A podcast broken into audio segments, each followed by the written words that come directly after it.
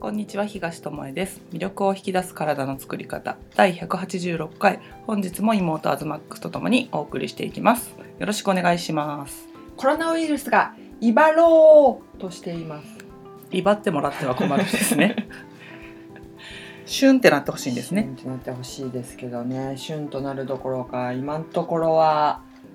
世界中にうん。広がっているという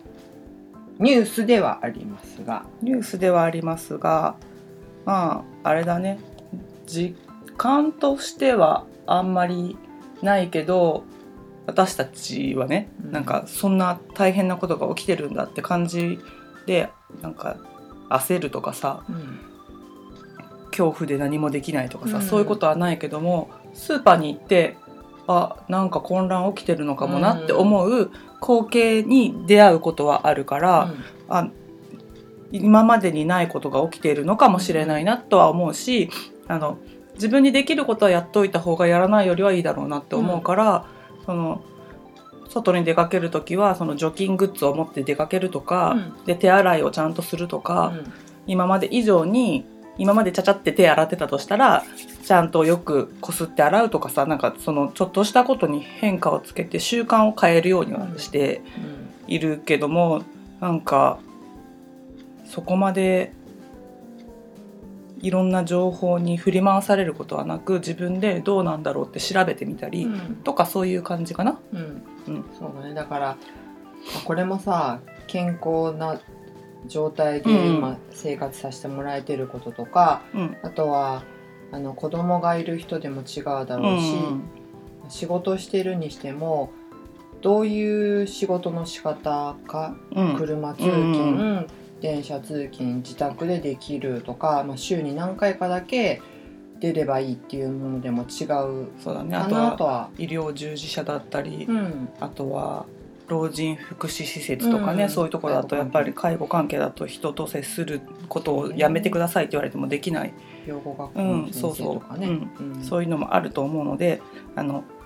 私たちは気楽な、まあ、立場っていうかさそういったことがに触れることがないうん。から余計にあなたたちはそういう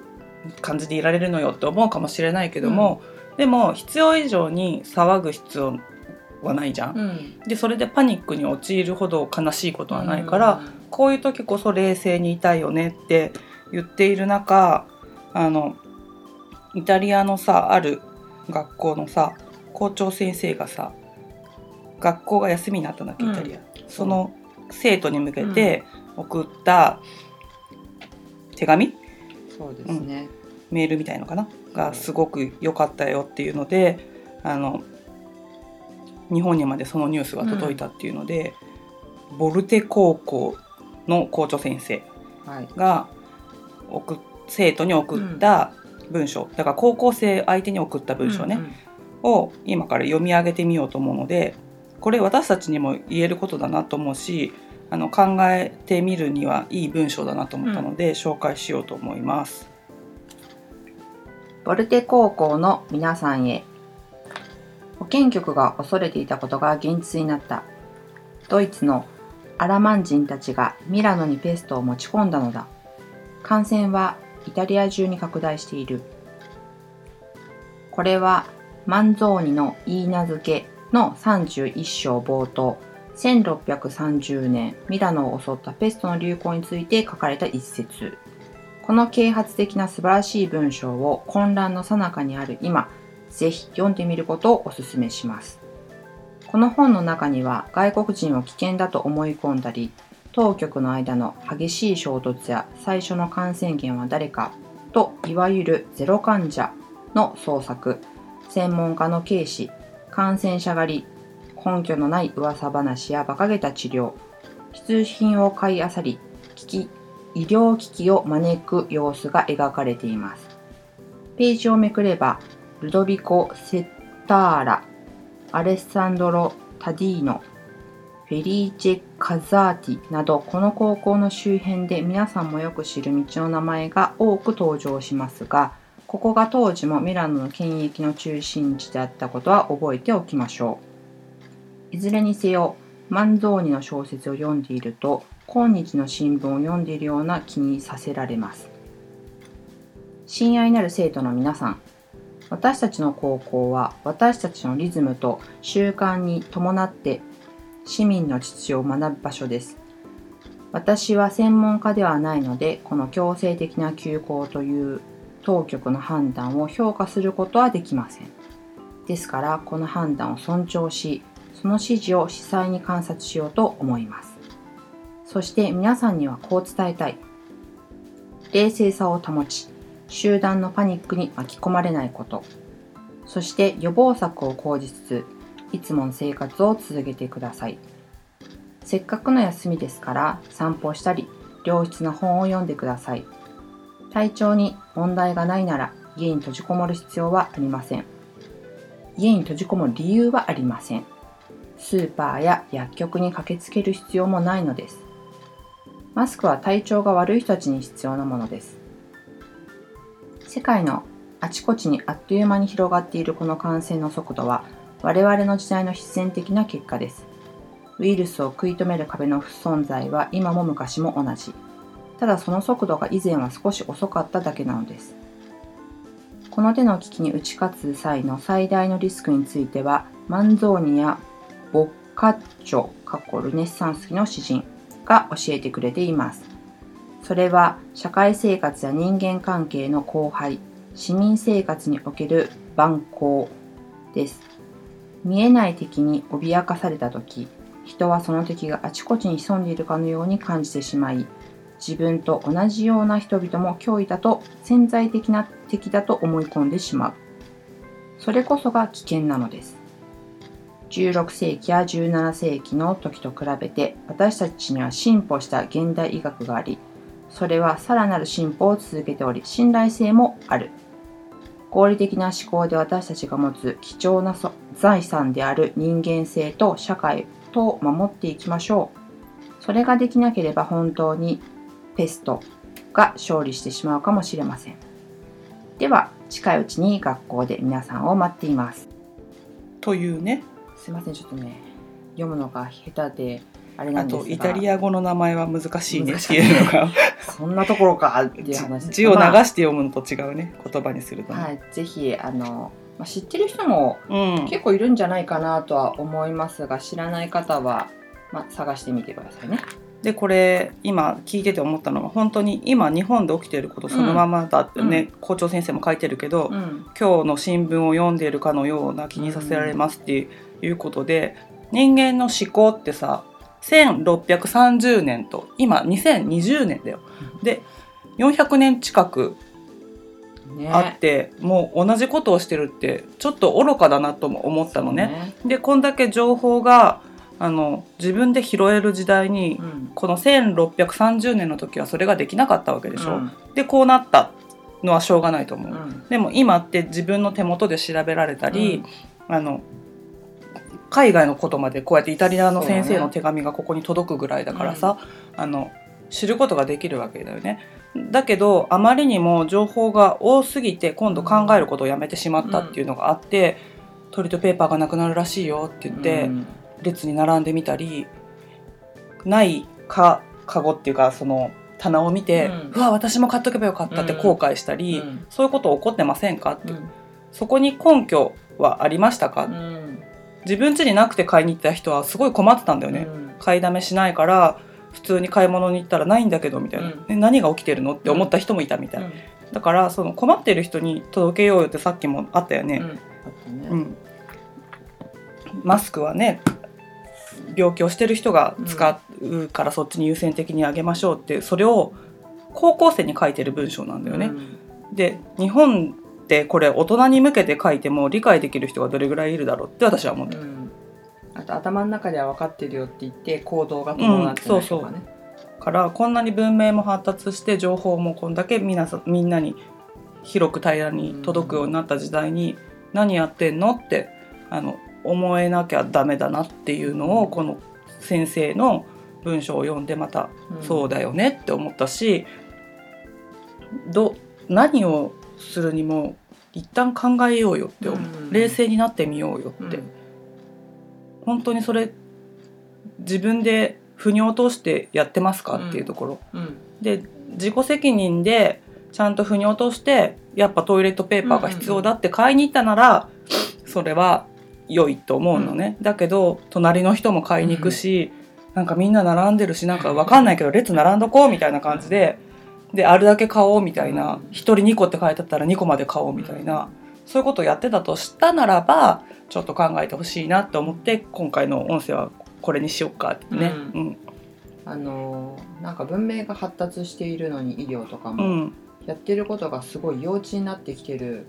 ね。気がするのと、よーく考えたらさ昔ってさ紙そんなんないじゃん。うんね、うんそんなないね。使ってポイってできるほどのものがなくてさ、タオルタオルっていうかもう本当おじいちゃんとかさ私たちのおじいちゃんだと大正生まれだったんだけどさ、噛んだ鼻紙をさポケットにしまってさまた使ってるっていうのを見てたんだよね。うん。そうそうそう。一回でピュって半分も使ってないの私たちなんかピュって捨てちゃうけどさ、とかねガーゼのハンカチ入れてたりねだから紙がない時代の人はそういうことだよね。そう、んうん。だからさもう一回考えてみたらさ今の生活ってちょっと違うんじゃないっていうか考えずにいろんなものを使いすぎてるし私たちの体がもしかしたら退化してるんじゃないかっていうところも考える必要があって、なんでかっていうと、うん。ティッシュとかトイレットペーパー今日本なんかデマでね、うんなくなっちゃってて日本だけじゃないみたいなんだけど、うん。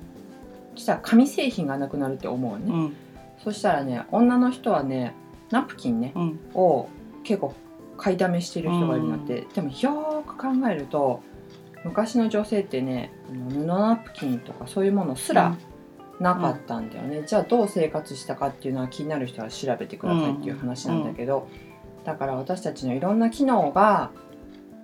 昔の人で言えばその女性の日におむつしてるようなもんだってことでしょ？あの子たち漏らしちゃうんだっていう話なんだよね、うん昔の人からしたらね大人になってもおむつしてるみたいな感じと一緒っていううんふうに思ってもらえばどれだけ体が退化したかっていううん。ところは、あの感じてもらえるかなってそれがいい悪いとかじゃなくてね。そうそうそう、あとはもうそのトイレットペーパーの話でえ？っと思ったのがね、うん。一個。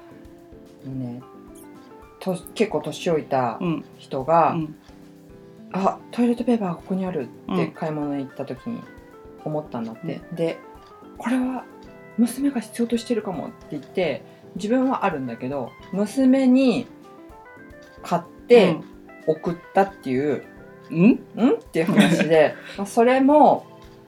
誰かがねうん。あのリツイートじゃないけどなんかしてくれてたやつで、これはまあこの行動がいい悪いは別として、こうすることによってうん。その娘さんうん。がいろんな判断をしにくくなるよねっうん。ていうなかったらなかったで娘ってなんか考えて行動するんじゃないのっていうところでとかさそれって自分と自分の家族の人しか考えてない、うん。だってさ送るのにさ配送する人がいてさその人をそうそうそうさ危険にさらしてまでさ娘にさトイレットペーパーを届けさせるのが最善とは私は思わない。ね、その娘さんが病気とかあったらうんまあ別別だとは思うんだけどそこの背景が分かんないけどもし健康な娘のためにただあったから買って送ったんだとしたらその途中のところ想像できてないよねって思うし、そう。そこまでしなきゃいけないものうん。じゃないと思うんだよね。それがなかったら死んじゃうじゃないじゃん、うんうんうん。もう水がなかったりとか空気がなくなるだったら、うん。人間ってすぐ死んじゃうから、うん。それは届けてあげなきゃってなってもおかしくないけどもそういう状況じゃなくてもう髪なかったらもう洗えばいいじゃんぐらいのさ、ウォシュレットだってあるじゃんっていう時代じゃん、うん。だけどそうやってなんか目先のことでやってしまったりとかあとはあのアズマックスがいてて面白かったのがなんかトイレットペーパー買いに走ってんなかったとか騒いでますけど大丈夫ですか？みたいなツイートをしてるやつにあそれって買いに走ってる行動大丈夫ですか？って言ってるのになんか私は買いましたよかったですとか言ってコメントしてる人がいてもう空気すら読めないし、うん。その言葉の意味すら取れないぐらいあの見えてる世界がちっちゃいって悲しいよねっていう話もしたんだけど、うんうん。ね。そうなんだよね。だからよーく見てみるとこの今のスーパー行ったりもそうだし、うん。私たちニュース見ないから本当、うん。どんな状況で特に都会とかね、うん。なってるのかわかんないんだけど大人がめっちゃ不安になってて、今ね日本って休校になってるところが多いんだけど、子供たちってねすごい伸び伸びしてる子が多くて、多いね。今までできなかったことをなんかしてる子とかも受験生の子はちょっと違うかもし違れないけど、ね、う立場かなとは思うんだけどでも多くの見かける子がなんかちょっと伸びやかに過ごしているようにもお母さんの横でニコニコ笑ってさ買い物してる子とかさ、うん。お父さんが運転する助手席でさ子供が嬉しそうに乗ってたりする、それが平日の昼間だったりすると、うん。なんかこういうチャンスを子供たちは欲しかったのかもしれないな、うん。もちろんね卒業式やりたかったのにできなかったとかそういううん。一生に一度のイベントができなくて悲しい思いをしてる人がいるのもわかるし、うん。あのこれが最善策だとは思わないけども、うん。ある中でそうやってあのなんていうの良い面を見つけようと思ったらうん。見つけれるし、もうそうなってしまったことを変えることはできないから、それをあの逆にいい思い出に変えるように家族でやって何かするとか、お友達同士で何かするとかっていうあのことはできると思うんだよね。うん。うん。だから前も喋ったのかうな、ん。本当亡くなっている方がいるから、うん。不謹慎な言い方になってしまううん。かとは思うんだけど、うん。これってやっぱり私たちのさっきはね布ナプキンとかの話じゃないけど、当たり前をうん。変えていくすごいチャンスだと思うんだよね。あの仕事の仕方もそうだし、うん。食べ物にしたって今日本でね話題になってるの給食。うん給食の業者が困ってますっていうので給食取るのが当たり前になってたりとか逆にまあ業者の人がその給食に頼ってた、そうだっていうね。それがないとうん、仕事なくなっちゃうもんね。っていう場合ももしかしたらうんうんあるかもしれないんだけれど、全部のことに対して当たり前をうん。ちょっとなんか変えていく子供が学校に行くっていうのもやっぱり当たり前じゃないし一緒に預かってくれる先生がいるからだしね。そうそう一緒に過ごせるとか、あと学校の先生も学校に子供たちが来るっていうのが当たり前じゃないっそうだね。ていうちょっと寂しいその学校の状態っていうのも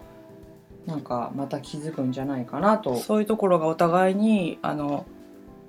なんて分かり合えたらそのうんモンスターになったりしないと思うんだよね。そうだね預かってもらえてることがこんなに自分の生活をうん。あの楽にしてくれたんだとか子供が楽しく毎日お友達に会いに行くことがそんなにストレスの解消になってたんだとかさいろんな体験ができて帰ってきて毎日成長してたんだとかさね。なんかいろんなことあると思うんだよね。うん。でも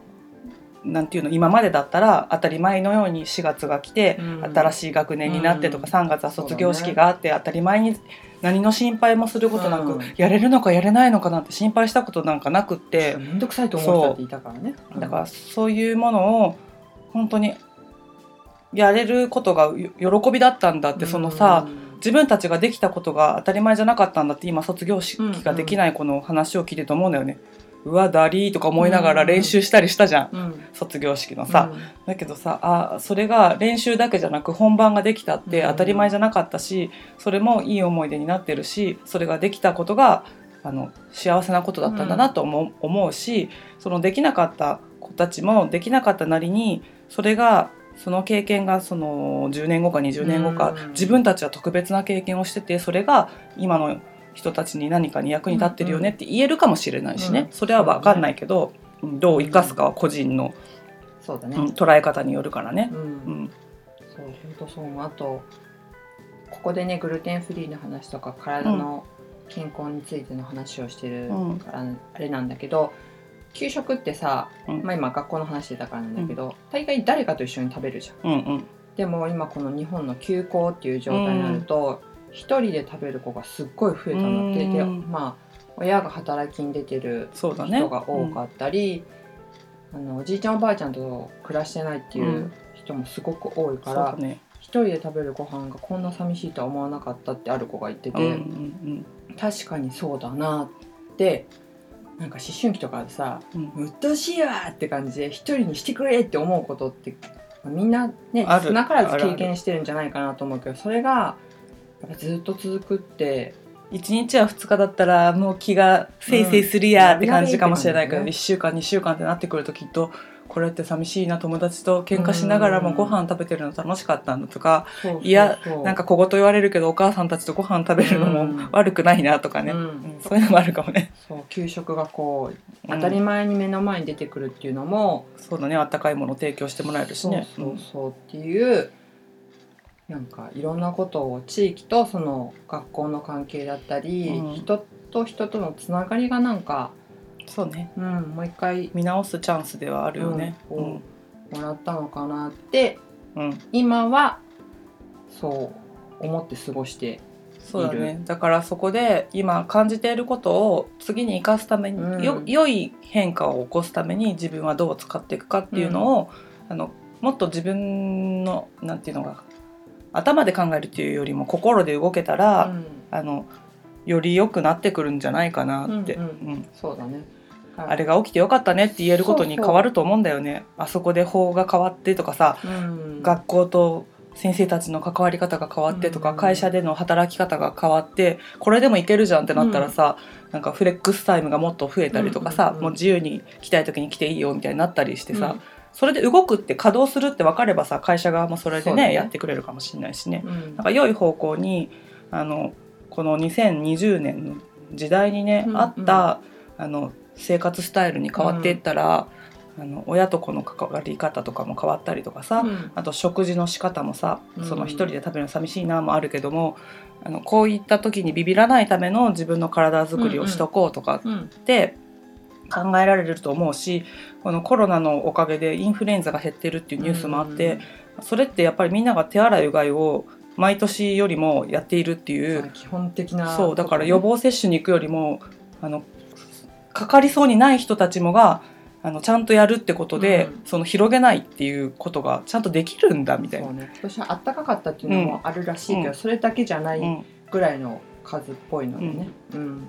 だからみんながそうやって一人ずつが自分にできることをするだけでそうやってねコロナの陰でそうやってインフルエンザが減ってるよっていうニュースが明るいニュースがあったりもするし、うん。ね、毎年さインフルエンザでさうなってる人だっているけどさ、ね。おかみんながそう手洗いうがいをしてくれたおかげで自分も助かったっていう人もいるだろうから、やっぱり個々にできることはちっちゃいけどもそのちっちゃなことをうん。やるっていうのね。そのちっちゃなことのトイレットペーパーの買い占めがこんだけ世の中を、そうだね、うん、震撼させたわけだから。一人一個買っただけなのにそう。もしかしたらね、うん。うん。企業がねストップさせたわけでも政府がトイレットペーパー売りませんって言ったわけじゃなくて、本当一人一人がそこにうん。恐怖を感じて動いてしまったがためにあの棚から消えるっていうね、うん。市場からなくなるっていうね現象が起きたわけだからそのちっちゃな力をどうせ使うならよく変化する方に使えたらこんなことが一瞬で起こせるんだっていうのが分かったと思うんだよね。ある種そううんうんそうだからネガティブ、まあ、今絶賛ネガティブキャンペーン的な 絶賛ネガティブキャンペ世ーン。の中ではあるけど、うん。そこから目を背けるっていう意味ではなくそうそうそうそう。こういうことが起きてるっていうのを知った上でじゃあ今お姉ちゃんが言ったみたいにそれを、まあネガティブポジティブっていうそんなシンプルな話じゃないんだけど、より良い方に自分たちが住みよい社会とか自分が心地よいと思う方を選ぶっていうのかな。にはどうするどんな行動がいいのか、どんな情報を発信していう。くそそう得るだけじゃなくて発信していったらいいのかっていうのをあの大人たちが、そうそれを目の前にいる人ができないからって押し付けるのも違うし、うん。批判するのも違うしただ自分ができることを粛々と行うっていうか、そうです、うん。ことが今回の手洗いうがいでインフルエンザもあんまり流行らなかったよっていうのと一緒だよね、うん。うん。そうね。私が手洗ってんだからあなたも洗いなさいよってみんなが言ったわけじゃないじゃん。自分がそのあの得体の知れないコロナにかかったり家族がそういうのになったら困るからっていう手洗いをしただけじゃない、うん。うん。だからそういうのでいいと思うんだよね。そうです、本当そういう本当に当たり前のそう。ことをね衛生管理食事運動睡眠もそうだと思うんだけど当たり前のことを当たり前にすることとか当たり前にできることのねそうだから当たり前のことを当たり前にやったら当たり前の結果がついてくるっていうだけの話なんだよね。そうなんかね、うん、治療だっけ、うん。結構プロのスポーツ選手とかもさ、そうだね。言ってるのよね。別に特別なことはしてなくって本当に基本な的な動きをただただ淡々と毎日やってたらこの結果だよっていう。だから自分がすごいと言われれるとするならば、やってることではなくそれをできたことって言ってたよね、うんうんうん。毎日そのそうそう。みんながやらないようなちっちゃなことをそう。ただ続けられたことが、まあ、褒められるとしたらそこなんじゃないみたいな、うんうん自分がすごいわけじゃないと。そう、うん。それもなんか私たちでもできるような動きだったり、ね、そう。その今のスポーツ選手の手洗いうがいみたいなレベルだよそう本当ねに一緒なんだよね。それを毎日やってたから僕はコロナにかかりませんでしたって言ってるような感じうんと一緒なんだと思うよね、うんイチローとかからすればうん。毎日やってるトレーニングがね、そう。うんと思うのでもう本当今あるものの中でできるこう衛生うん。対策とかね、予防策ってたくさんあるしこういう時だからこそ今までを振り返ってこれからどんな生活にしていくかっていうのを、となんか不安でそれを考えるんじゃなくってね、そうそう。うん、だからあの日本にいない方もこの音声聞いてもらってると思うんだけどあそこの国によって国によってその人の対応の仕方も違うだろうから、んあこの国ではこういうことが起きてるんだとかさ、うん。あ日本だったらそうなるよねとか、いろんな広い目で見てあの外から日本人に言えることがあったらそれを伝えてほしいなと思うしね、うん。うん。また教えてもらえたらと思いますね。島国にいて分かってないことがあるかもしれないからね、うんうん。海の外から見たらもうすごい笑われてるようなことを私たちがやってるかもしれないからそういうのは外にいる日本人の人があの母国のために何か情報をね、うん。送ってもらえたらまた嬉しいなと思うし、うん。そういう協力のし合い方とかさ支え合い方も、住んでる場所違うから関係ねえよじゃなくてね、うん。私たちも日本にいる情報をその外の世界の人に届いたらいいなと思うし、日本にいる家族を置いてね遠くにいる人だったら心配だろうから、こういうなんか生きた生きたっていうかそのリアルな声の情報で届けられたらいいなと思って、その時起きてることをなるべくね、話せたらいいなと思って話してるので、うん。うん。ね。うん。本当だからこの情報が多すぎるからこそうん。一回そこから離れるっていうのもまあこれを喋っといてなんなんだけど、まあまあそうだ。うんけどその情報ばっかりしかみんななんかと取りに行かないから、そうではなくあの大切な人と大切な時間を過ごすこと自分を大切にして、うん。あのより良いなんか今だったら免疫力を上げるとかになるかもしれないけど、うん。食べ物とかうん。あの睡眠時間を今まで削らないと過ごせなかった人はちょっと時間がもしかしたらできる人も、そうね子供がずっと家にいるから一緒に早めに一緒に寝てみるとかね。うん逆にまあ時間削られてる人もいるみたいなんだけど、うん。まあそれはそれうん。としてでまあ家にいる人がちょっと増えてるんじゃないかなと思うんで、家でできる運動をいもじゃじ先生の YouTube で 宣伝挟まりました。うん、っていう感じ。本当これも基本じゃん。運動食事睡眠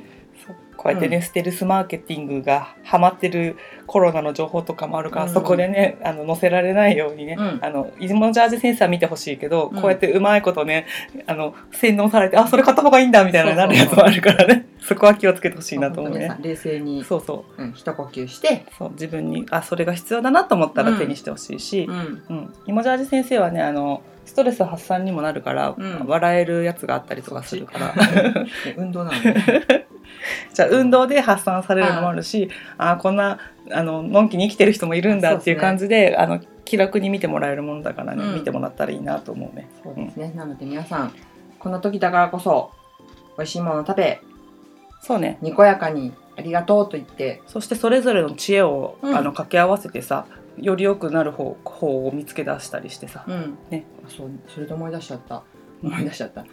ネイティブアメリカンのねうん。名言でね、うん知識は過去のもので、うん。知恵は未来のものなんだって。おお同じようだけど違うね。うん。まあ、確かに知識が昔の知識があるから、うん。このコロナに対すうん。る、あのお薬とかももちろん出てくるんだけど、でも知恵を出してるからお医者さんとかがね、